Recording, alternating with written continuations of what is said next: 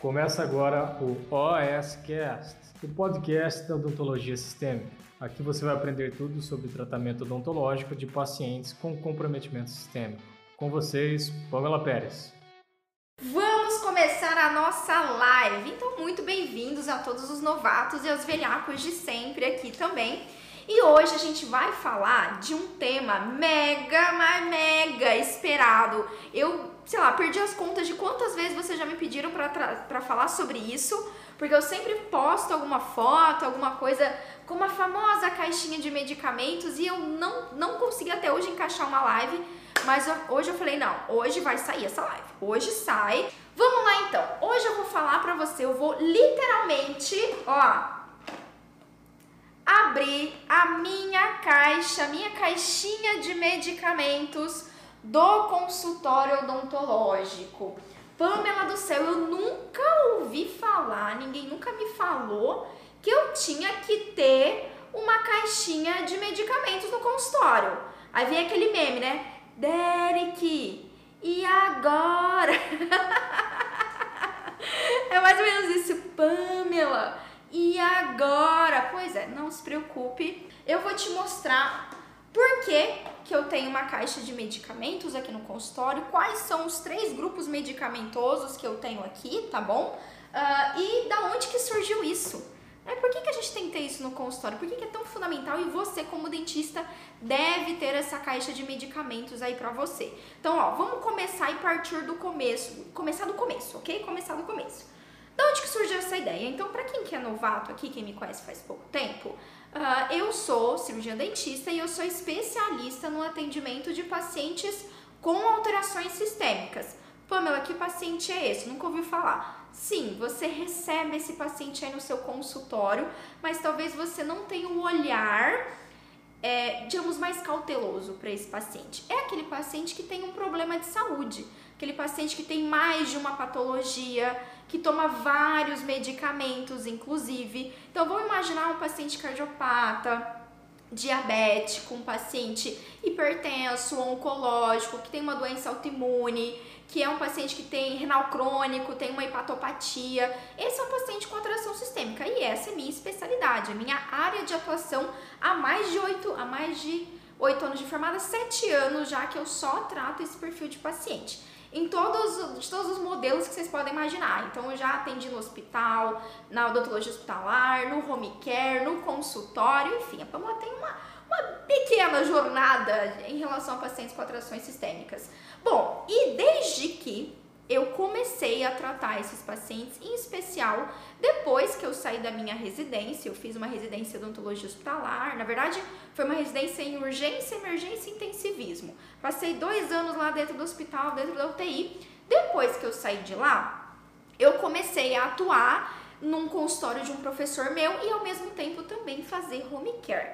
E nessa época eu comecei a sentir a necessidade de ter dentro do consultório alguns medicamentos. Por quê? Porque a não ser que você tenha lido ali, por exemplo, o livro do professor Malamed, de urgências odontológicas, né, urgências médicas dentro do consultório, ou enfim, você viu isso em algum dentista, na faculdade, nem especialização e nem outro colega nunca tinha pensado inicialmente em ter medicamento dentro do consultório, certo? Bom, só que aí, atendendo pacientes com atrações sistêmicas, certo, Docs? Eu caí naquela de, nossa, eu tenho que me preparar, né? Tenho que me preparar. Então a minha formação toda foi nisso. Só que eu, essa caixinha que vocês estão vendo aqui, ela foi, digamos assim, moldada ao longo do tempo. Calma que eu vou abrir ela para vocês até o final da live. Ela foi moldada ao longo do tempo, ela não surgiu assim do nada. Por quê? Eu comecei a ter alguns medicamentos, só que quando eu estava é, ali trabalhando, enfim, no consultório home care, eu tive a chance, fui contratada, convidada a atender numa cidade próxima aqui de Campo Grande, uma cidade do interiorzinho, que é Cidrolândia, uma cidade pequena, mas é uma cidade bem próxima à capital. Então eu ia todos os dias lá atender os pacientes e lá eu comecei a trabalhar no CEL, no Centro de Especialidades Odontológicas, como PNE, que é a minha especialização, minha base, digamos assim, né? E eu comecei a atender lá como PNE. Olha que interessante. Aí eu comecei a perceber, por exemplo, que eu recebia pacientes que viam, é, que vinham lá da aldeia. Então, paciente que vinha da aldeia ou paciente que vinha da gleba, paciente que vinha da área rural para fazer o atendimento ali comigo, docs. E muitos desses pacientes, eles vinham de carona, eles pegavam ônibus.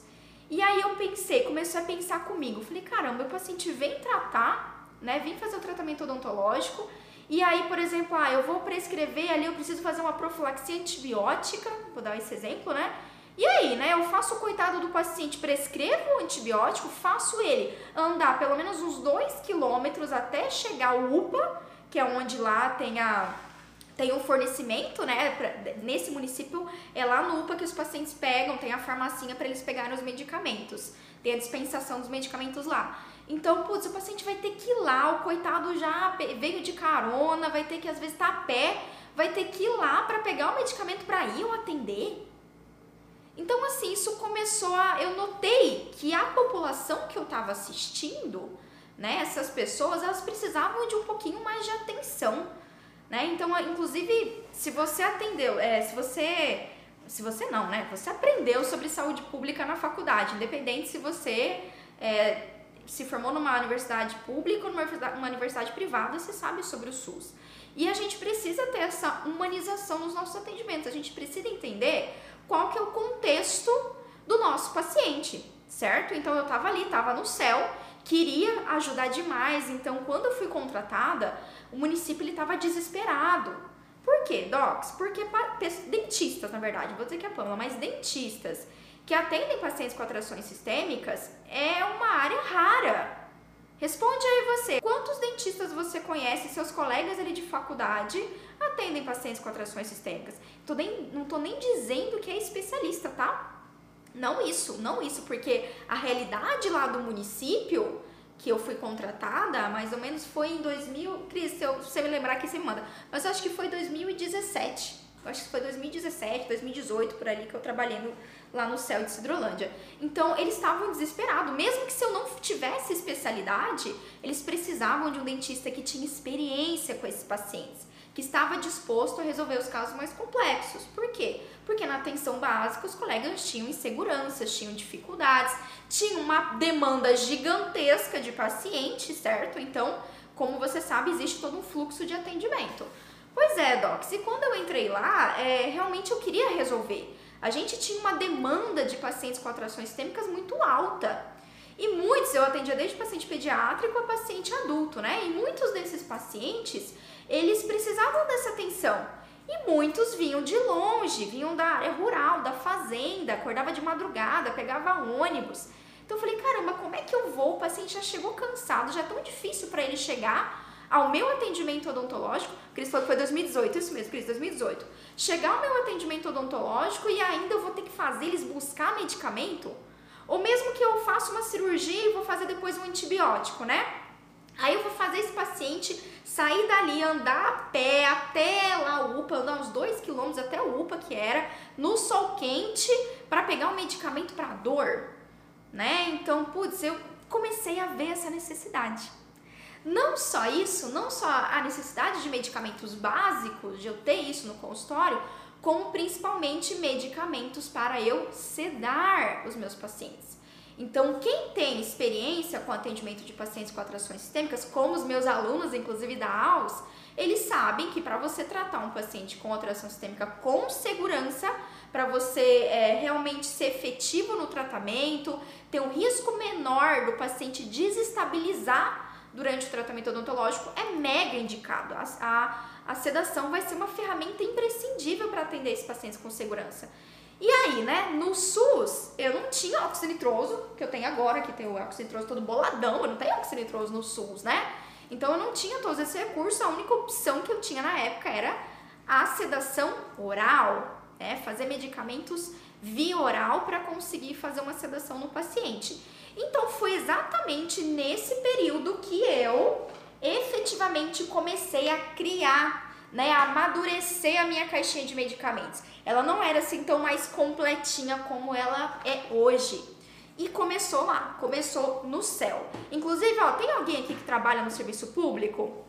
Manda para mim para eu ter uma noção aqui, onde é que vocês trabalham, serviço público, serviço privado. E depois que né, eu instituí o uso da caixa de medicamentos, isso se perdurou mesmo depois que eu saí do céu, mesmo eu não atendo mais serviço público hoje em dia. A André levantou a mãezinha, é, eu não atendo mais o serviço público hoje em dia, mas eu ainda tenho, ó, tô aqui no consultório, gente, é minha caixinha, não é, não fiz essa caixinha pra live, tá? Tá a caixinha aqui, vida real, tá bom? Então, nessa, nessa coisinha de costura, assim, eu fiz a minha caixinha e eu ainda continuo utilizando. E, incrivelmente, essa caixinha que eu vou mostrar para vocês, essa caixa de medicamentos básicos para sedação, de medicamentos de emergência, é uma caixa simples, barata e é um dos grandes diferenciais do meu atendimento aqui no consultório.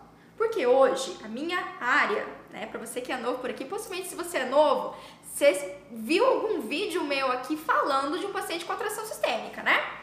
Então, é o que eu atendo, é a minha realidade do consultório odontológico. Toda semana eu estou atendendo um paciente que tem uma alteração sistêmica ou um paciente odontofóbico, que tem medo do procedimento odontológico, né, tem ansiedade. Esse é o perfil de paciente que eu atendo no consultório, é o que eu mais amo, é o meu grande diferencial hoje em dia, certo? Pois é, então essa caixinha aqui toda semana é usada tá? Toda semana ela é uma mega ferramenta. Quando eu pego um desses medicamentos, por exemplo, no pré-cirúrgico e já dou pro meu paciente, nossa, o paciente fica tipo, nossa, doutora, né? Pra que que esse... Às vezes o paciente até assusta. Pra que que esse medicamento? Aí eu vou lá, explico, olha, isso é para isso, isso, isso e aquilo. E é pra já preparar para quando o senhor sair da cirurgia, o senhor não sentir mais dor. Aí o paciente fica, uau, nossa, doutora, que legal, obrigada, né? Nenhum dentista nunca tinha feito isso. Sacou? Quando você começa a tratar pacientes com atrações sistêmicas, Doc, dentro dos protocolos ideais, né? Você ouve muito isso. Você ouve demais, incluindo quando você usa esses medicamentos aqui. Você fala, caramba, doutora, nunca nenhum dentista fez isso. É o que eu mais ouço, gente, sem brincadeira, é o que eu mais ouço, não só eu, mas vários outros dentistas que são meus alunos, são do Batalhão Alves, certo? Então vamos lá, o que, que tem nessa caixinha de medicamentos? Eu vou abrir ela aqui, vou só tirar essa tampa, ó, tirei a tampa, tá? Que vai ficar mais fácil de vocês verem. Então, o que que tem nessa caixa de medicamentos, docs? Vocês podem até ver que tá em cores aqui, né? Eu coloquei as corzinhas. Aqui a gente tem medicamentos básicos, medicamentos voltados à sedação e em vermelho medicamentos de emergência, tá? Medicamentos básicos de emergência. Bom, vamos lá. Por que que e quando que e quais são que esses medicamentos verdinhos, né? Por essa organização em cores facilita bastante a gente identificar. O que, que tem aqui nos medicamentos básicos e para que, que eu uso medicamentos básicos no consultório? Vamos lá que melhor forma de eu te ensinar isso e te mostrar isso é trazendo para prática para você. Então vamos lá. Imagina que você está lindamente aí no seu consultório no SUS ou no seu no SUS ou no privado, independente, tá? Imagina. Então vamos lá. Primeira listinha então são os medicamentos verdes aqui, são os básicos. Então vamos ao exemplo. Você está lindamente aí no teu consultório, SUS, enfim, e chega de repente, isso é piada interna meio do Cristiano. De repente chega um paciente que tem uma cardiopatia, um paciente que tem uma válvula protética, tem uma cardiopatia, uma alteração congênita cardíaca, certo? Ou um paciente com quadro de insuficiência é, cardíaca grave, tem refluxo, certo? Prolapso da válvula mitral, por exemplo. Então, um paciente cardiopata. Vai por mim, comum de acontecer, tá? Não é tão raro assim, não. Chega aí no teu consultório e esse paciente está com dor. O paciente está com dor e chegou para o seu atendimento. Bom, se você lembra da faculdade, ou se você não lembra, tá tudo bem. Pacientes que têm alterações cardíacas graves, né? Paciente que tem insuficiência congestiva, paciente que tem válvula protética, né? Então ele tem dentro ali do coração dele uma alteração de anatomia. Esse é um paciente, segundo a American Heart Association, indicado para profilaxia antibiótica. E aí, Aí eu te pergunto, aí eu te pergunto, especialmente para você que trabalha no serviço privado, que você sabe melhor do que eu como quando entra um paciente no teu consultório é valioso. É fácil a gente atrair paciente para o consultório? De forma alguma. Então, quando entra esse paciente, é ultra valioso você manter aquele paciente dentro do seu consultório. E aí chegou, chegou o paciente, só que é um paciente com atração sistêmica. E é um paciente que tem indicação para profilaxia antibiótica. E aí eu te pergunto, você tem uma amoxicilina aí no seu consultório? Olha só, olha só, já o primeiro medicamento que você tem que ter aqui na sua caixinha de emergências, tá? A amoxicilina tá aqui, inclusive eu acho que eu uso pouco, né? Acho que eu uso pouco a amoxicilina. Tá aqui, amoxicilina, um medicamento básico. Imagina se você não tivesse, o paciente está com dor. O que, que você faria? Possivelmente você iria prescrever, prescrever para ele, fazer o paciente ir lá na farmácia, comprar com dor, o paciente está sofrendo, comprar um medicamento, para você ter. Gente, isso é até meio que vergonhoso. Não é meio vergonhoso? Não bate uma vergonha do tipo, caramba, eu podia já ter isso no meu consultório, né? Pergunta pra mim como que eu sei. Quando eu comecei a trabalhar lá no céu, que eu sabia que eu ia ter assim, ó, um monte de paciente com atração sistêmica. Na verdade, não, antibiótico foi desde a época que eu saí da residência, quando eu fazia home care já. Tá? Não era tão completo assim, mas eu já tinha. Mox eu sempre tive. Então eu sabia que eu atendi pacientes com atrações sistêmicas. É lógico que eu sabia que ia ter um paciente cardiopata. Né? Só que a gente tem que estar preparado para isso. E uma coisa simples. Simples, né? A, Light, a Rosa Light mandou maravilha. Simples, certo? Então, amoxicilina, um medicamento básico. Não só para isso, não só para isso. A gente atende um paciente, por exemplo, às vezes é um procedimento eletivo, mas você vai atender um paciente com um imunocomprometimento. Ai, Pamela, eu nunca atendi assim. Você vai.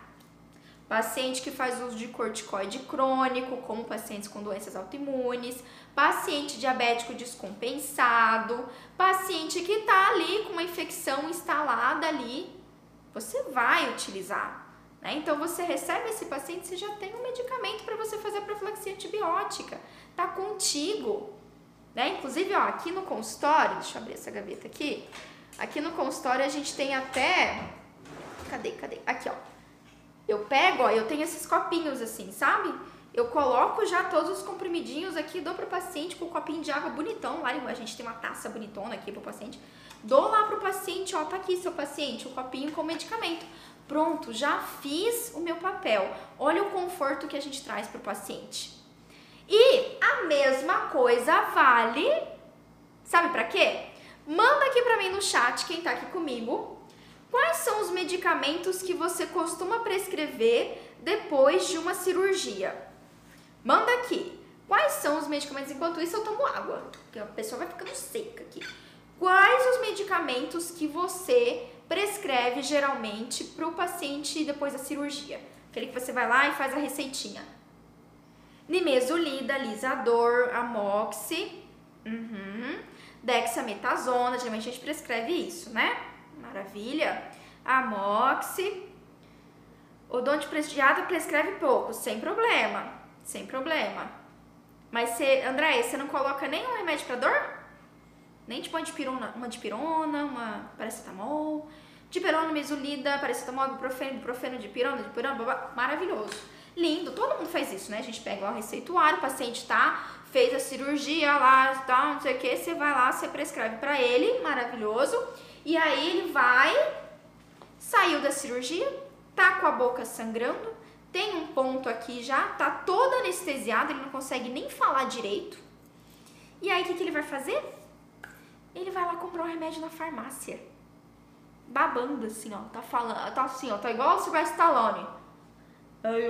Igual o Sylvester tá igual o Sylvester Stallone, né? Lá o paciente pedindo o ibuprofeno que você prescreveu nimesulida. Ora as bolas! Por que você não tem, então, na sua caixinha ibuprofeno, dipirona e paracetamol? Não é tão, não é interessante? O que você acha de você prescrever para o paciente antes, quiçá, de você começar a cirurgia. Doc, aqui no consultório isso é protocolo. Independente se o paciente tem uma atração sistêmica ou não, mas o motivo, se for um paciente com atração sistêmica, então nem se fala, né? Então olha só, por que que você A gente acha, vou te falar, a galera que é do privado aqui, tá? A galera que tem consultório, que tá começando, às vezes a gente acha que ter lá a cadeira boladona, ter lá o, o cappuccino na recepção, é o que vai fazer o paciente te ver como dentista top. Docs, não é. São pequenos, ó, pequenos detalhes, coisas que são mínimas para você, mínimas. Inclusive, se você tem auxiliar, você pode treinar a sua auxiliar para isso. Aqui a GG, a Jéssica, que é a nossa auxiliar, ela já sabe exatamente o que ela tem que fazer. Ela já sabe o pós-operatório, ela sabe bonitinho. Certo? Você pode treinar a sua auxiliar. Mas olha só, muito mais confortável para o seu paciente, em vez dele sair do teu consultório lá anestesiado, ter que ir em farmácia comprar medicamento e vai, vai, vai, ele já sai medicado. Inclusive, você pode fazer um kit de medicamentos. Você que trabalha no setor privado, tá bom? Consultório privado. Você pode fazer um kitzinho pós-cirúrgico para seu paciente. Então, o protocolo aqui, ó, coloco os medicamentos pré-cirúrgicos. Ah, analgésico, corticoide, um anti-inflamatório, enfim, cada paciente vai ter um vai ter ali um protocolo medicamentoso diferente baseado nos medicamentos que ele já toma, né? Então, por exemplo, se for um paciente hipertenso, não vou fazer online. Não vou fazer online, vou pensar já na Dexa, tá bom? Ai, Paula, por quê? Outra live pra gente discutir. Muito bem, Doc. Então aqui no consultório é protocolo. Vou fazer cirurgia no meu paciente, vou fazer uma endo, eu já medico ele antes. Só que como que eu consigo medicar ele antes? Tendo medicamento no consultório. Quais, Pamela? O ibuprofeno, esse que vocês citaram aqui, o ibuprofeno, a nimesulida, a dexametasona, a dipirono, paracetamol, tem aí no teu consultório. Tenha na tua caixinha. É uma excelente ferramenta. Putz, só o paciente assim, gente, é engraçado, porque toda vez que eu começo a cirurgia, eu chego com o copinho, né? Eu entrego o paciente assim um copinho, aí ele fala, doutora, o que, que é isso? Ele fica meio desconfiado, né? Doutora, o que, que é isso? Aí eu falo, olha, né? Esse daí é uma dexametasona e uma dipirona, a gente vai fazer o pré-cirúrgico, então eu já vou medicar o senhor para quando sair a anestesia, acabar a anestesia que eu fizer aí, o senhor já não sentir dor. Você tá lá, tá toda acabada e aí você tem que ainda falar com o farmacêutico, pedir um remédio. Putz, né? Então, se, se você trabalha no serviço privado, sugiro até você fazer o seu kit. Fica a dica aí, ó, dica de um milhão de dólares.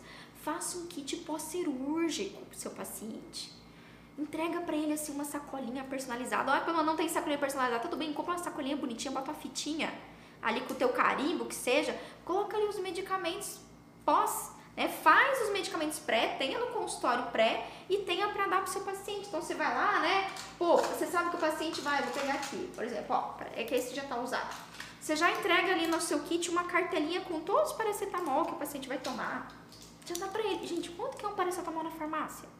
Sério, tipo, sei lá, uns 3 reais, 4 reais, eu nem lembro quanto que eu paguei nisso daqui. É um paracetamol, tipo, você compra genérico, é barato. Então isso é, nossa, é um mega diferencial. E assim, paciente com atração sistêmica, dor, paciente sai do teu consultório, depois fica sentindo dor em casa, gente, ele vai descompensar, ele vai ter uma crise hipertensiva, ele pode ter um quadro de hiperglicemia, por dor, por dor, por dor, o paciente pode ter crise asmática, inclusive, por dor, tá bom? Então, quando você toma, assim, esses cuidados, coisas pequenas, isso faz uma mega diferença pro teu paciente. Tá bom? Então, ó, esse é o primeiro grupo medicamentoso, é básico. Quais são os, os medicamentos básicos? Quais o que você usa? É quais o que você usa? Pensa nas possibilidades, os tipos de paciente que você vai receber, certo? A Andrea perguntou, como que eu compro antibiótico? Boa pergunta. E aí, Pamela, como é que eu faço com antibiótico, né? Simples, Doc. Eu faço uma receita. Você pode fazer uma receita para o seu namorado, marido, mãe, para sua auxiliar, faz uma receita, vai lá e compra. Simples, simples, tá bom? A, a doutora Trivida falou, adorei, vou fazer um kit. Ai, que legal. Então, simples, você faz uma receita normal, compra normal na farmácia e tem no consultório. Vamos fazer só um parênteses. Eu quero abrir um parêntese agora, já para te dar essa dica que ela é muito importante. Se você trabalha no SUS, presta atenção nisso. No SUS, tá? Quando eu montei essa minha caixinha lá para atender no céu, tá? Eu tive que conversar com o farmacêutico responsável pelo meu município. Por quê? quando você trabalha no SUS, você não pode fazer esse kitzinho para dar para o paciente. Você não pode dar um kit de medicamento para ele. Não tem como você fazer isso. mas você pode ter lá no teu consultório para dar a dose da profilaxia antibiótica. E aí você conversa, conversa com o teu farmacêutico, o farmacêutico que você conhece ali, descobre quem que é, tem um farmacêutico responsável, vai lá, bate na porta dele e fala: olha, eu atendo pacientes com atrações sistêmicas, né? Eu preciso muito ter esse, esse, esse medicamento. Ah, mas por que, que você quer ter, doutora? É simples, porque eu preciso fazer profilaxia antibiótica, porque meus pacientes moram longe, eu quero que eles já saiam medicados, mas eu não vou fornecer ao paciente. Então, quando a gente está no SUS, a gente não pode dar uma cartelinha, dar lá a cartelinha cheia. Não, não pode. Você faz a dose do medicamento lá, que você precisa fazer a dose do medicamento, prescreve, mas aí você só faz a dosagem, tá bom? Não pode entregar mais medicamento para o paciente. Aí ele tem que pegar lá no UPA. Pelo menos essa foi a recomendação do farmacêutico do município que eu trabalhei. Tá? Pode ser que isso seja variável de município para município, tudo bem? Ai, Pamela, eu tentei de tudo, mas eles não me dão, não me dão. Aí tá tudo bem. Quando você tiver seu consultório particular, home care, aí você faz do seu jeito, tá bom? Tudo bem? Maravilha. Então, ó, primeiro grupo aí para vocês terem medicamentos básicos, tá? Pensa aí nos que você costuma prescrever. Lembrando, tem a Moxi, mas tem uma opção para paciente alérgico a Moxi, né? Vai que é um paciente que tem indicação de profilaxia antibiótica, mas but ele é um paciente que é alérgico a Moxi. Então tem uma opção, pode ser a Clinda, pode ser a Azitro, pensa numa opção aí para você ter na sua caixinha, combinado? Grupo 2. Qual é o segundo grupo de medicamentos? Uma vez que você tem seus medicamentinhos, seus medicamentos verdes aqui, ó, verde, inclusive eu tenho os verdes aqui, né, ó, a Dexa. Ah, tem um outro que tem aqui também que eu uso bastante que é o Dramin, tá? Então tem os básicos aqui para você dar no pré-cirúrgico paciente e tudo mais. Inclusive tá faltando um aqui, ó. Tá faltando um aqui que é meu relaxante muscular. Tá faltando aqui, tá? Já dá a dica aí pra vocês. Segundo grupo medicamentoso que eu sempre tenho, tá? Assim, a minha caixinha tá acontecendo umas pequenas modificações. Inclusive, você vai ver que esses dois espaços aqui estão vazios, tá? Deve ser porque eu uso um pouco, né? Deve ser porque eu uso um pouco, eu tenho que recarregar aqui a minha, os meus medicamentos. Mas o segundo grupo que eu tenho e eu recomendo você ter no consultório são medicamentos sedativos. Ah, como assim, Pamela? Me explica. Se você pretende tratar um paciente com atração sistêmica no seu consultório, e mesmo que não seja, pode ser qualquer paciente, não tem problema, tá? Se você pretende ter esses pacientes no seu consultório e atender, e eu quero que você faça, melhor paciente do mundo para você ter no consultório, tá? Se você tá sofrendo aí, correndo atrás de paciente, desesperado, você não tem diferenciação. Pô, mas eu já fiz especialidade, eu sou endo, eu sou implante, eu sou buco, né? Enfim, tá aí se matando. Eu sei que você tá lutando quanto, mesmo que você não tivesse especialização, você estaria tão lutando quanto, né? Pois é, então, ó, mesmo que você tenha especialização, você pode se diferenciar ainda mais, porque a gente já, você já, já, já sacou, né, que especialização não é hoje em dia mais diferenciação para odontologia. A Karina perguntou: Dramin usa pra quê? Karina, você sabe o que é o Dramin? Manda aqui no chat se você sabe qual que é o Dramin, qual que é o Dramin. E aí eu já já respondo pra vocês, tá? Bom, Pamela, por que ter sedativo no consultório? Então vamos lá, Doc. O que, que a literatura já mostrou pra gente? Ansiedade, alto nível de ansiedade, alto nível de medo, são fatores que fazem pacientes com alterações sistêmicas ou qualquer tipo de paciente, na verdade, descompensarem. Se a gente pega, tá, na evidência científica, todas as possíveis intercorrências médicas que a gente pode ter dentro do consultório, tirando as alergias, tirando as alergias, todas as outras estão relacionadas com nível de medo e ansiedade nível de medo e ansiedade. Tá bom? To, sim, lipotímia, síncope, síncope, crise hipertensiva, hiperglicemia, hipoglicemia, crise asmática, todas elas têm o fator medo e ansiedade correlacionados. Todas elas. Então, se você ainda não faz o protocolo de sedação no teu consultório, você está ficando para trás. É isso. A, só para vocês terem noção, tá? Só para vocês terem noção, a cada quatro pacientes que vocês recebem no consultório, a cada quatro deles, tá? Um paciente, ou seja, 25% dos pacientes que você atende, até convulsão, exatamente, André, 25% dos pacientes que você atende são pacientes com nível moderado e alto de medo e ansiedade. Docs, a gente tem que entender que a odontologia, ela tem seus preconceitos. Pergunta para qualquer um se ele adora ir no dentista. Quem que adora ir no dentista? Ninguém gosta. Um ou outro paciente que gosta que e nem, nem, nem que gosta, vai de boa, né? Um ou outro paciente vai de boa, mas que gosta, a não ser que você tá indo mega fazer um procedimento estético, ainda assim o paciente vai, mas vai com receio, né? Vai na tensão. Putz, será que vai ser anestesiado? Será que vai doer? Será que vai. Putz, vai ter aquele, aquele barulhinho. É suficiente. Para alguns pacientes, o barulho é suficiente para o paciente ter uma intercorrência, para o paciente passar mal, o paciente ficar ansioso, para ter crise hipertensiva. Crise hipertensiva, então, é campeão. Campeão de paciente que vem pro consultório odontológico. Pergunta, pergunta pra mim como que eu sei disso. Pergunta como que eu sei disso. Certo? Então, se você hoje não está fazendo sedação, controlando o nível de medo e ansiedade do seu paciente, você está perdendo o paciente, porque o paciente vai vir uma vez, pode até ser atendido, mas ele só vai voltar quando ele estiver com dor. Ou pode ser atendido, ele só vai voltar, ou ele vai procurar um outro dentista que sabe sedar. Gente, hoje, dentro do consultório aqui, aqui no consultório, aqui na Reinvente, é, a gente, eu faço campanhas do Google para atrair pacientes e praticamente assim, a cada 10 pacientes que mandam WhatsApp pra gente, pelo menos 5 deles é porque quer tratamento com sedação. Isso é um diferencial. Por mais louco que pareça, o dentista que faz sedação hoje tem um diferencial. Se já é, se já é um diferencial atender pacientes com atrações sistêmicas, atender pacientes sob sedação é mais um motivo. E se você vai atender o paciente com atração sistêmica, é protocolo. Você pega as últimas evidências científicas, docs, tá lá. Evidência científica, artigo, livro, tá lá. Controle de medo.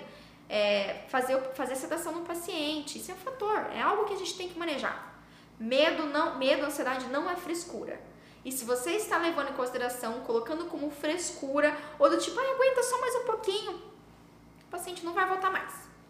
Ou ele vai deixar até de fazer aquele procedimento mais completão, sabe aquele protocolo maravilhoso de 20 mil, 30 mil reais?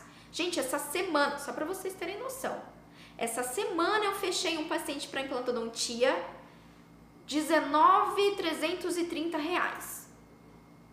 Essa semana eu fechei esse paciente. Não tô de brincadeira. Adivinha por que, que ele decidiu fazer? Um dos motivos porque aqui é protocolo. Vai para implantodoncia, o paciente vai ser sedado. E qual é uma das formas mais simples e baratas e seguras de você fazer sedação no seu consultório? Adivinha? Sedação oral. E aqui, na minha caixinha de medicamentos, esses que estão vazios são os que eu mais uso, que é o diazepam e o midazolam, principalmente o midazolam. Esse é campeão que eu uso. Aqui eu também tenho outros, que é a prometazina e a droxizina, que eu coloquei aqui salvo casos, eu nem usei, ainda nunca nem usei, só para vocês terem noção. Quando o paciente faz uma interação farmacológica mais pesada, não dá para eu fazer o midazolam. E também agora a gente está fazendo óxido nitroso no consultório, estou começando a ter isso como diferencial do consultório. Então eu nem estou utilizando mais. Ou é o midazolam ou óxido nitroso. Benzodiazepínicos é o poder. E isso tá na minha caixinha, tá aqui. Tá tão aqui, não, não tá nem tendo mais, nem tendo mais. Certo? Tá aqui. Esses são medicamentos seguros, são medicamentos que o dentista consegue prescrever normalmente e aí você tenha dentro do seu consultório odontológico.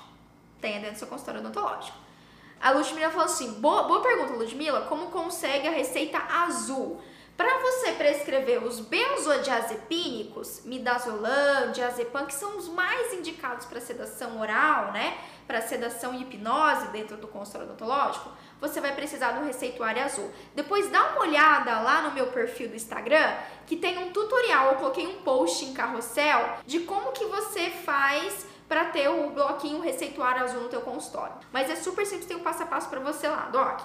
Mas sim, você vai precisar de um receituário especial para conseguir prescrever, mas uma vez que você prescreveu, tenha no consultório. Tá? Não é, não é indicado você prescrever para o paciente. Prescreva para você mesmo, prescreva para alguém do teu consultório ali, né, um amigo, um parente e tal, a sua auxiliar, prescreva, compre e tenha dentro do consultório, tá bom? Isso daqui vai ser uma ferramenta essencial. Docs, se a gente for entrar no tema aqui de sedação, é outra live de 3 horas, tá bom?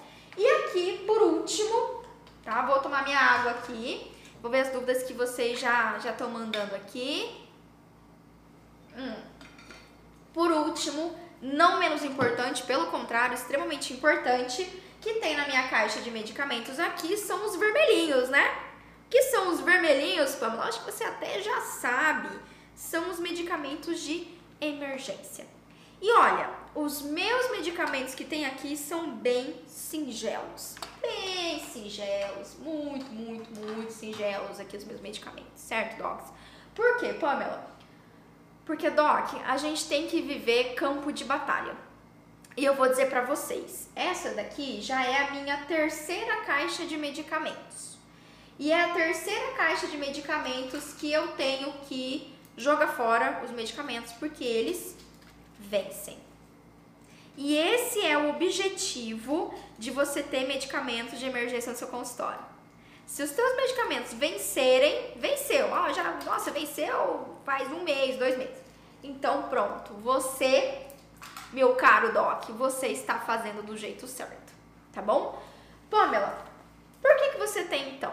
Doc, se nós tratamos um paciente com atração sistêmica, nós estemos, devemos né, estar preparados para as intercorrências médicas. Lógico, grava essa frase que eu vou te falar, que ela assim é mantra, mantra dentro da odontologia. Grava ela ou anota aí, se você puder anotar, se anota. Nunca mais esquece dela, inclusive ela, ela é uma das um dos mantras dentro da Academia da Odontologia Sistêmica, que é o meu treinamento online. Seguinte, quando o dentista. Deixa eu colocar o play aqui. Com. Cadê? Ai, acabou aqui meu, meu cartão. Quando o dentista se prepara para uma intercorrência, ela deixa de existir. Anota aí. Quando um dentista se prepara para uma intercorrência, ela deixa de existir. Então, eu tenho os medicamentos aqui, porque sim, pode acontecer. Só que se eu me preparei, se eu principalmente usei aqui os meus medicamentos azuis de sedação, né? Fiz todo o protocolo de atendimento como deve ser, o paciente não vai ter uma intercorrência médica. Pamela, são as opções, né? Que você tem aqui de medicamento? Então, tem alguns aqui que eu uso com um pouquinho mais de frequência, digamos assim. Entre eles, por exemplo, é o Transamin. O Transamin é um medicamento coagulante. Eu nem considero um medicamento de urgência, tá? Ele até deveria estar ali nos medicamentos básicos. Por quê? Porque esse é um medicamento quando eu vou fazer uma cirurgia num paciente que utiliza anticoagulante, num paciente que utiliza é um paciente que é renal crônico, que faz hemodiálise, um paciente que faz uso de uma terapia é, antiagregante plaquetária dupla, tipo faz a S-clopidogrel, por exemplo, faz Marevan, faz xarelto, né? Então, que eu sei que o paciente pode ter um sangramento a mais. Pode não, ele vai ter um sangramento um pouco maior do que normalmente um paciente que não faz uso dessas medicações. Então, aqui eu tenho o meu maravilhoso Transamin, que eu uso, inclusive, de forma tópica. Docs, precisaria de uma outra live para explicar para vocês tudo isso daqui, um por um, tá bom? Mas eu tenho aqui esse medicamento. Quais outros eu tenho, por exemplo? Eu tenho, por exemplo, Sabutamol. O que é o sabutamol, Pamela? Esse daqui é um medicamento broncodilatador. Ou seja, eu tenho um paciente que tem uma crise asmática dentro do meu consultório, certo? Um broncoespasmo. Broncodilatador vai me ajudar nesse momento. E vários outros aqui, tá? A gente tem o Stamin, tem o Isordil para paciente que começa a desenvolver angina pectoris, né? Um paciente que tem um histórico ali de arritmia, de infarto agudo do miocárdio, então eu já tenho aqui um Isordil. Também pode ser utilizado em caso de crise hipertensiva. Não uso. Gente, se eu dizer pra vocês, quando é que você usou o Isordil? Tá aqui, ó, eu comprei, não usei nenhum. Nenhum, não uso, não uso, mas tá aqui. Tá aqui, não tem problema, tá aqui. Ai, Pamela, e você não tem adrenalina, e você não tem é, glucagon injetável, papapá. Igor, o Aerolin, esse é o Aerolin, o Aerolin, tá? Ó, é o Sabutamol. Aerolin é o nome comercial dele, tá? A, a, o Gá Casaro colocou emergência transamin coagulante. Nem é exatamente uma emergência, eu não considero emergência como citei pra vocês. É aquele medicamento quase que básico para você sempre ter ali o arsenal de hemostasia junto com outros, outras técnicas hemostáticas, em caso do paciente ter um sangramento um pouquinho maior. E é normal, é esperado, né? Só que tá aqui preparadinho, caso eu preciso, tem já o comprimido aqui. Pode ser o Transamin, pode ser o Y também, que é um ótimo medicamento. Então a gente tem, tá aqui os meus, medica os meus medicamentos básicos. E são básicos. É, básicos, os de emergência também são os medicamentos básicos de emergência. Por quê? Porque é o real, docs. Aqui, que eu tô trazendo para vocês, não é uma experiência de livro. Se você pegar, por exemplo, o livro do professor Malamed de Emergências Médicas, ele vai te sugerir, ele vai te sugerir você ter uma adrenalina injetável, né, intramuscular, você ter vários outros medicamentos. Só que a minha, a minha, o meu mantra, né, como eu mantenho o meu o meu mantra de quando eu me preparo para uma intercorrência, ela deixa de existir, até hoje não foi necessário usar nada disso. Certo? E aqui, não, ó, ah, mas como é que você usa? Nananã, tá. Eu tô passando docs. Ó, eu tô passando essa pequena lista para vocês, mas eu quero que vocês é, usem essa lista com responsabilidade. Por quê? Agora chegou a hora do chicote, tá? Quem tá aqui na minha live sabe que tem os chicotes da Pamela. O que, que é o chicote? né? O chicote com coach, chicote. O chicote é o seguinte: por mais que eu te passe aqui a listinha de medicamentos de urgência, de emergência, perdão, medicamentos de emergência, te passe aqui quais são os medicamentos sedativos que eu utilizo, se você não sabe identificar um paciente que está tendo uma emergência, do que adianta você saber o medicamento? Então, do que adianta eu falar para você ter um medicamento injetável boladão, sendo que você nem sabe fazer direito ali uma intramuscular, você fica inseguro para fazer uma intramuscular, que é bem simples, mas certo? Você aprendeu a fazer intramuscular na faculdade? Ok? Então, aqui para vocês eu trago realidade. Essa é a realidade. Não adianta você ter um medicamento para emergência se você não sabe diagnosticar a emergência acontecendo, é, diferenciar você consegue fazer uma diferenciação para mim do paciente que está tendo uma crise de hipotensão e uma crise de hipoglicemia? Sinais e sintomas. Você consegue diferenciar uma crise de hipertensão com hipoglicemia? Só com sinal e sintoma? Não. Não, certo? Então não adianta você querer comprar e eu vou lá comprar medicamento. Beleza, mas você tem que ler a bula de cada um desses medicamentos, entender a indicação e principalmente identificar aquele paciente que potencialmente tem um risco de ter uma intercorrência.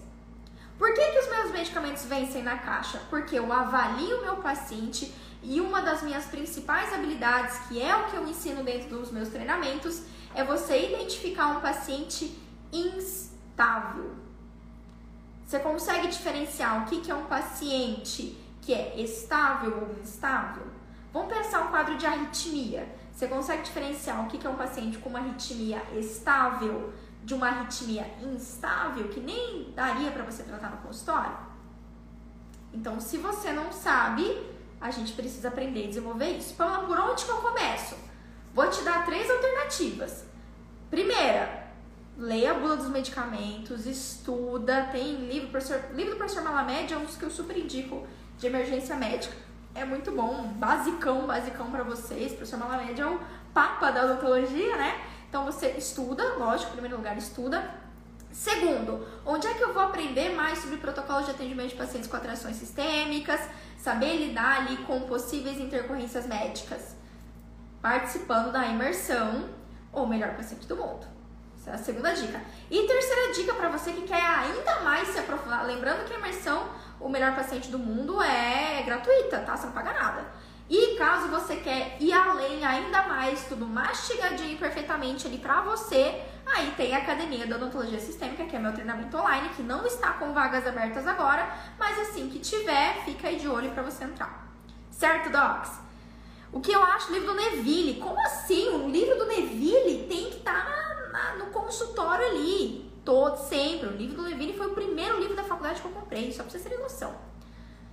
Quais aparelhos para emergência que você sugere ter no consultório? Igor, aí depende de alguns fatores. Aqui, o que eu sempre tenho e recomendo você sempre ter, quase nenhum dentista tem, né? Mas é um dos, das coisas, é, dos equipamentos, digamos assim, que você mais vai usar e mais é indicado durante uma intercorrência médica, que é oxigênio. Tá vendo aquele balão, aquele balãozinho ali, ó? aquele cilindro, né, verdinho, aquilo é oxigênio. Oxigênio. Ah, então, mas vai ter que, tem que ter um desfibrilador no consultório odontológico? Pega a estimativa de pacientes que tiveram parada cardiorrespiratória dentro do consultório odontológico. Quantos pacientes no Brasil já tiveram parada cardiorrespiratória dentro do consultório odontológico? Você conhece algum? Você já ouviu falar? Viu alguma evidência científica em relação? Até hoje não. Então eu não tenho. Eu vivo a realidade. Por quê? Qual que é meu mantra? Olha lá o mantra novamente. Quando você se prepara para uma intercorrência médica, ela deixa de existir. Antes de você pensar, antes de você se preocupar com essa caixa de medicamentos, de ter o oxigênio no consultório, socorrer uma emergência médica, aprenda a evitá-la. É muito mais simples. Pergunta para mim qual foi a última intercorrência médica que eu tive. Eu não lembro. Eu literalmente não lembro, não lembro qual é a última intercorrência médica que eu tive.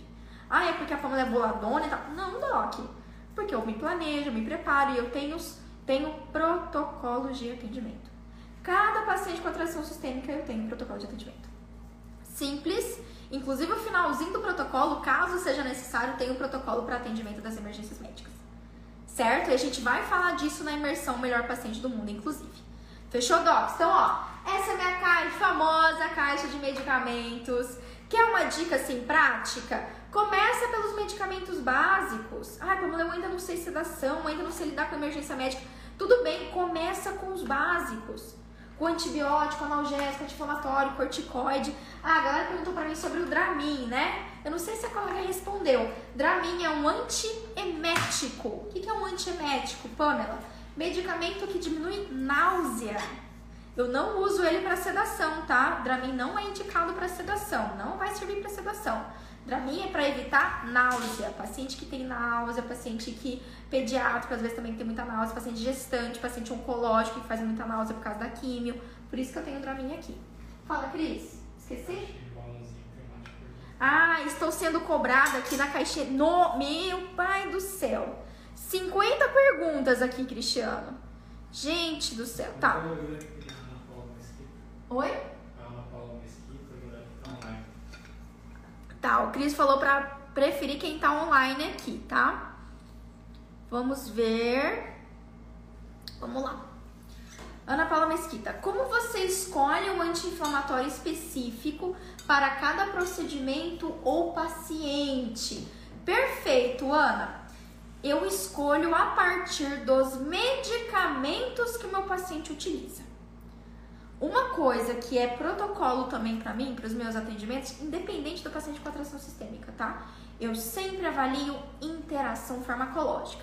Se a gente vai receber, a gente recebe, né? Se você receber no seu consultório um paciente polifarmácia ou polimedicamentoso, é nossa obrigação avaliar todos os medicamentos que aquele paciente toma e se eles vão fazer é, interação farmacológica com os que a gente pretende prescrever. Então, ah, Pamela, quando que você usa o ibuprofeno e quando você usa uma dexametasona? Depende.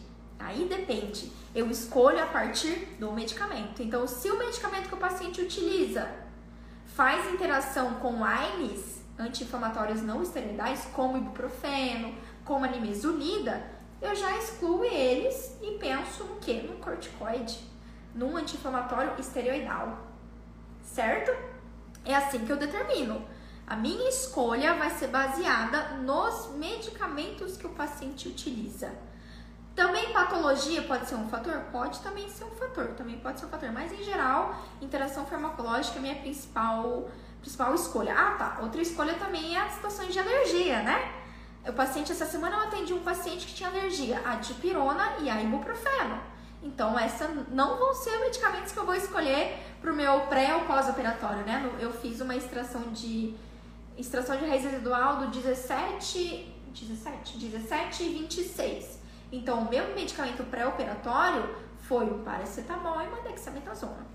Por quê? Porque ele tinha alergia, certo? Então, a nossa escolha depende alergias, medicamentos que o paciente utiliza e também, ah, às vezes, algum desconforto. Por exemplo, o paciente às vezes fala pra mim, ai, Pamela, eu não gosto de pirona que me dá sono, doutora. Eu fico assim, capengando. Tudo bem, então aí você não utiliza de pirona, tá? É, a Ana Paula perguntou, naxoprof... naproxen... Tá, eu não... Ô, Ana, peraí. Naproxeno é seguro para pacientes hipertensos?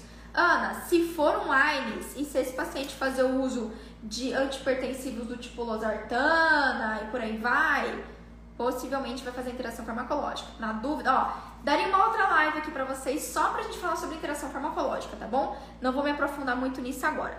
Mas, ó, Ana Paula, tá bom, Ana Paula? Então, o anti-inflamatório eu escolho a partir desses três fatores.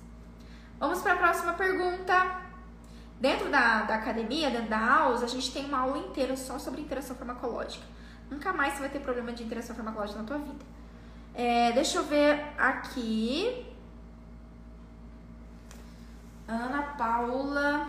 E se ele não utiliza nada, qual a sua escolha?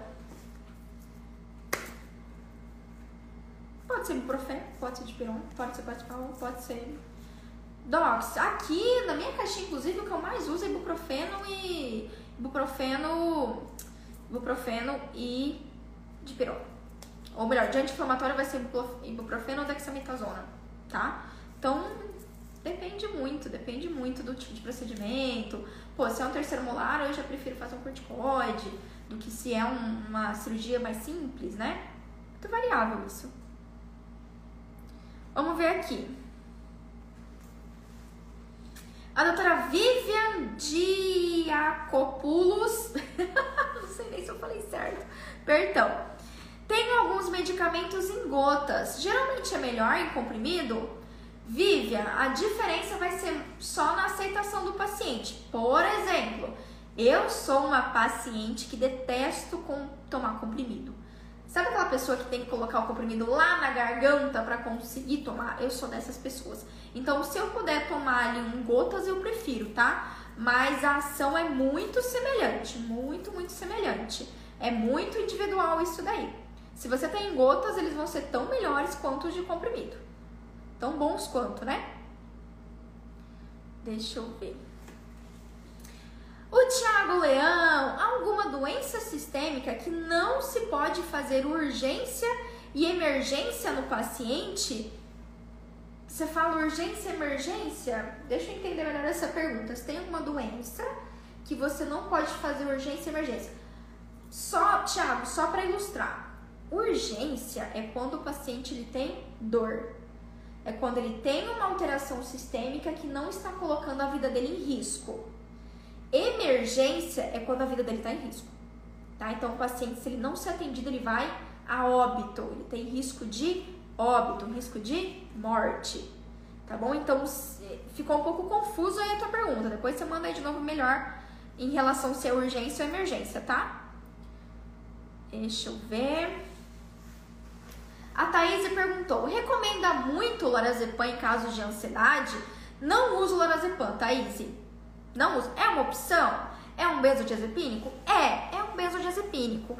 Mas é um medicamento que ele não tem uma função principal, tá? Dentro dos benzodiazepínicos, lorazepam, clonazepam, clorazepam, clonazepam, nunca lembro, diazepam, midazolam, os dois medicamentos que, por indicação da bula, são indicados para sedação, hipnose, tá? Para procedimento médico odontológico, é diazepam e midazolam. São os dois que utilizam no consultório. Então você poderia utilizar o lorazepam? Até poderia, mas a principal indicação dele não é sedação. Ele pode fazer, ele vai fazer na verdade uma ansiólise, o paciente vai ficar mais sossegado, mais tranquilo. Mas eu falo inclusive sobre esse medicamento, mas ele não é o mais indicado, tá? Ele não é o mais indicado. Deixa eu ver mais uma aqui. O Caio Soares, aquela sedação com gás que nós vimos nos filmes americanos, é viável aqui no Brasil? Sou acadêmico. Olha só, tão viável que eu tenho até aqui. Veja, super viável e super. Quem não tá fazendo sedação no Brasil hoje, quem não tem protocolo de sedação, mesmo. Esse daqui é mais boladão, né? Ó, não se engana, tá? Tá bom, Caio? Eu comprei esse, esse equipamento faz um ano. Eu passei, eu tenho oito anos de formado, eu passei sete anos da minha formação fazendo sedação oral. Fazendo sedação oral, tá? Então você não precisa ter um equipamento de óxido nitroso boladão. Hoje em dia a gente tem várias outras técnicas, estão surgindo várias outras técnicas. E o Brasil é atrasado nisso? Extremamente. Na Europa, nos Estados Unidos, não se executa procedimento odontológico sem sedação. Todos os procedimentos odontológicos são executados com sedação. Pode ser intraoral, pode ser intramuscular, pode ser intranasal, pode ser intravenoso, pode ser inalatório, tá bom? Então a gente que tá atrasadão. Mas se é viável ou não para a tua realidade de estou começando agora, cara, isso daqui é caro. Isso é caro, tá? Então, não, eu não comecei por isso. Não comecei por isso, mas não quer dizer que dá, é, deixei de fazer sedação. A sedação oral é tão boa quanto óxido nitroso, que é o inalatório, tá? Tão boa quanto, tão boa quanto. Inclusive, em alguns casos eu não faço inalatório, eu prefiro fazer intraoral, tá? Em alguns casos eu prefiro fazer intraoral. Deixa eu pegar mais alguma. Ótimas perguntas aqui para vocês, docs. Ana Paula Veloso perguntou: Você acha muito importante, depois de uma exo-IPNE, prescrever o gel bioadesivo de ácido tranexâmico? Ana Paula, depende. Qual que é a alteração sistêmica do paciente? O ácido, o ácido tranexâmico, seja em comprimido, que é o transamin, ácido, ácido tranexâmico é o transamin, tá? Ou transamin, tá escrito aqui, ó, ácido tranexâmico, tá vendo? Cadê? Dá um zoom aqui, galera. Ácido transamin. Tá aqui, ó. Ácido transamin, tá bom? Transamin. Você não precisa fazer gel. Até nem sei quanto que tá o gel. O gel deve ser mais, mais caro, tá? O comprimido é barato. Isso daqui deve ser uns 20 reais. Se você tem esse comprimido, você pode utilizar o comprimido. Local, comprimido local, tá? É, local na região cirúrgica mesmo. Então, eu só vou utilizar isso para o paciente que tem um risco de sangramento maior. A não ser que ele tenha uma condição né, uma discrasia sanguínea que indica o fazer, eu faço, senão não precisa fazer, tá bom? Então isso é muito importante e eu nem considero tão importante assim. Existem outras técnicas, tá? Esse medicamento, os medicamentos coagulantes são a última etapa das técnicas de hemostasia. Tem outras coisas que você pode fazer antes do medicamento que já são extremamente efetivas. Às vezes nem precisa chegar na. nem precisa ser necessário o medicamento. Tá bom? Deixa eu pegar mais aqui. Ah, mas a pergunta da Ana. Atualmente ainda é necessário suspender o AS sete dias antes do procedimento? Ana, só vou te falar uma coisa, pelo amor de Deus. Participa da imersão, ou melhor paciente do mundo, mulher do céu. Participa, só vou dizer isso pra você. Participa que você vai entender os porquês, tá? Vamos ver aqui. Deixa eu pegar uma outra, outra a Dai colocou, Dayana, quando, é, como você fazia o home care? Você tinha que ir pro portátil? Não, e não tem até hoje. Nunca senti necessidade de ter equipe portátil, tá? Inclusive, Dayana, é da Daya, acho que é Daya, né? Daya, vou falar disso também na imersão Melhor Paciente do Mundo. Gente, sério, ó, se essa live fez diferença na tua vida, manda aqui pra mim, tá? Se essa live fez diferença na sua vida, fez diferença, manda um positivo. Manda um positivo pra mim se essa live fez diferença na sua vida, tá? Porque se essa live fez, Gente, vocês não têm noção o que, que a gente vai falar dentro da imersão Melhor Paciente do Mundo. Vocês não têm noção. Vai ser surreal. Surreal. Quem perder, nossa senhora, quem perder vai ter que vai chorar, vai chorar. O que você considera um medicamento de emergência? Érica, é todo aquele medicamento que a gente faz que vai levar à sobrevida do paciente. Então, emergência, o paciente está correndo o risco de óbito. Então, se eu tenho um paciente que ele não está conseguindo respirar, se eu tenho um paciente que está numa situação que ele está tendo um quadro hipertensivo grave, que ele pode ter um infarto agudo fulminante, que ele pode ter uma parada cardiorrespiratória, aí é um medicamento de emergência. Por isso que eu nem considero o transamin um medicamento de emergência, tá? Agora, por que, o sabutamol é um medicamento de emergência? Porque ele é um broncodilatador. Né? Então, se eu tenho um paciente com uma crise asmática, com broncoespasmo, o paciente não está respirando, isso está comprometendo a sobrevida dele. Então, aí eu uso um broncodilatador, tá bom? Ah, por que, que eu tenho aqui, por exemplo, vou colocar para vocês o isordil. Paciente está fazendo angina pectoris, aperto no peito, tá com suspeita de estar tá rolando ali um infarto agudo miocárdio. Isso pode levar a óbito? Sim, então eu posso utilizar o medicamento para dar sobrevida para esse paciente, tá bom? Oxigênio da mesma forma. Oxigênio, aí entra aqui adrenalina, certo? Outros outros medicamentos. Deixa eu ver. O Caio perguntou: para participar dessa imersão eu só preciso de acompanhar no IG? Não, Caio, ótima pergunta. Para vocês participarem da imersão O Melhor Paciente do Mundo, vocês têm que se inscrever. Por quê, Pamela? Primeiro que, além das quatro aulas ao vivo, que eu vou mandar para você o link por e-mail para você acessar e participar da aula, você vai poder entrar na comunidade secreta do Facebook da imersão tá? A gente tem uma comunidade secreta, você não tá entendendo o que, que vai rolar por lá. E a gente tem um grupo do WhatsApp só da imersão, para te lembrar de você não perder nenhuma aula, todos os materiais complementares, resumos, artigos, tudo eu vou mandar lá pelo WhatsApp, tá? Então você tem que se inscrever. Ó, o Cris deixou aqui pra, pra gente, vou fixar, tá? Tem que se inscrever aqui, ó, pamelaperes.com.br barra cadastro, tracinho, imersão, tracinho IG. Lá na biografia, na minha biografia do Instagram, é só você clicar lá que tem o, tem o link para você participar e se inscrever, tá? Então, quando você se inscrever, aí sim você vai conseguir participar da imersão, tá bom? Ela vai ser, vão ser quatro aulas ao vivo. Então, você não paga nada, é gratuito, mas você tem que se inscrever. Por quê, Pamela? Porque eu quero pessoas comprometidas. Ai, Pamela, por que você não faz no Instagram, faz uma live? Não. Não, live é live. Live, eu tô aqui falando com vocês, é live. É uma imersão. Então, se esse ano, presta atenção no que eu vou falar pra você agora. Presta atenção. Ó, ó. Se esse ano, Docs, sério, se esse ano, 2021, você quer fazer parte dos 0,1 dentistas no Brasil inteiro que tratam pacientes com atrações sistêmicas com segurança, sabendo o que está fazendo e ainda não ficam mais correndo atrás de paciente, tá? Você vai ter paciente correndo atrás de você e eu vou te explicar por quê. Você não vai mais se preocupar com a concorrência do seu bairro. Independente se você está recém-formado, se você está formado há 10, 20 anos. Você sabe do que eu tô falando. Você sabe do que eu tô falando. Não tá fácil para absolutamente ninguém. Especialmente na pandemia. E ó, se você está sofrendo na pandemia, mais um motivo para você participar dessa imersão, porque eu vou te mostrar uma luz no final do túnel. Pamela, meu consultório está fechado.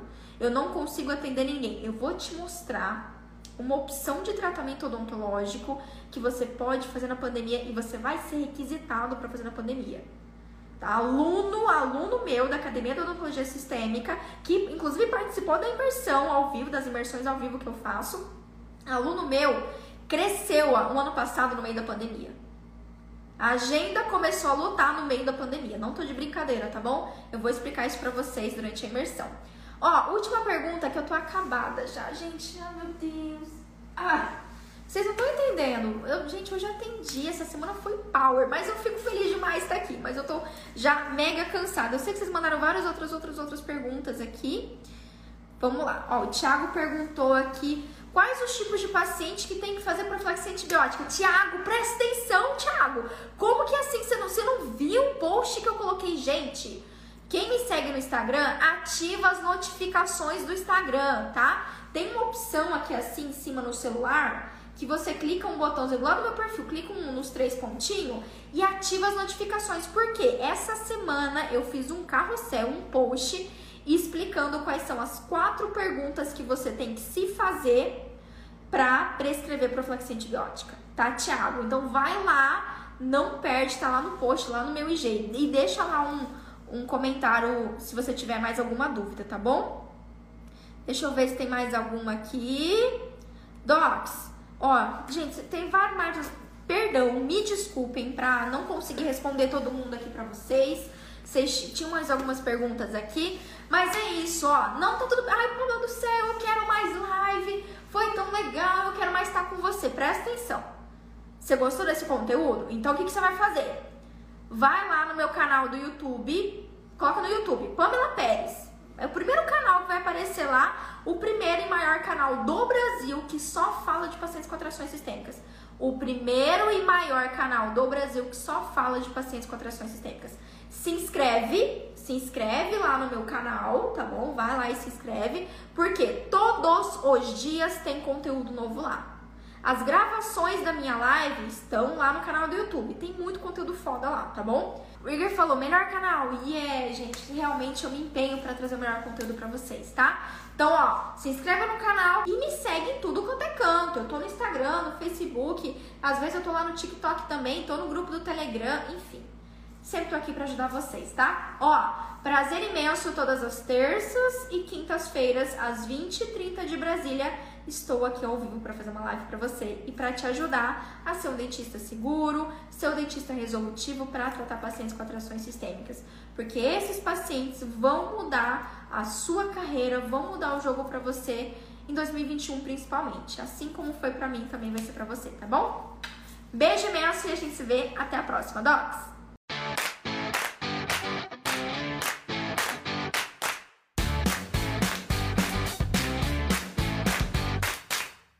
Você ouviu o OSCast, o podcast da odontologia sistêmica. Se você gostou desse episódio, tem muito mais nas nossas redes sociais. Siga-nos no Instagram, arroba Pamela P. Pérez, e no nosso canal do YouTube, Pamela Pérez. A gente se vê na próxima. Um abraço, até mais.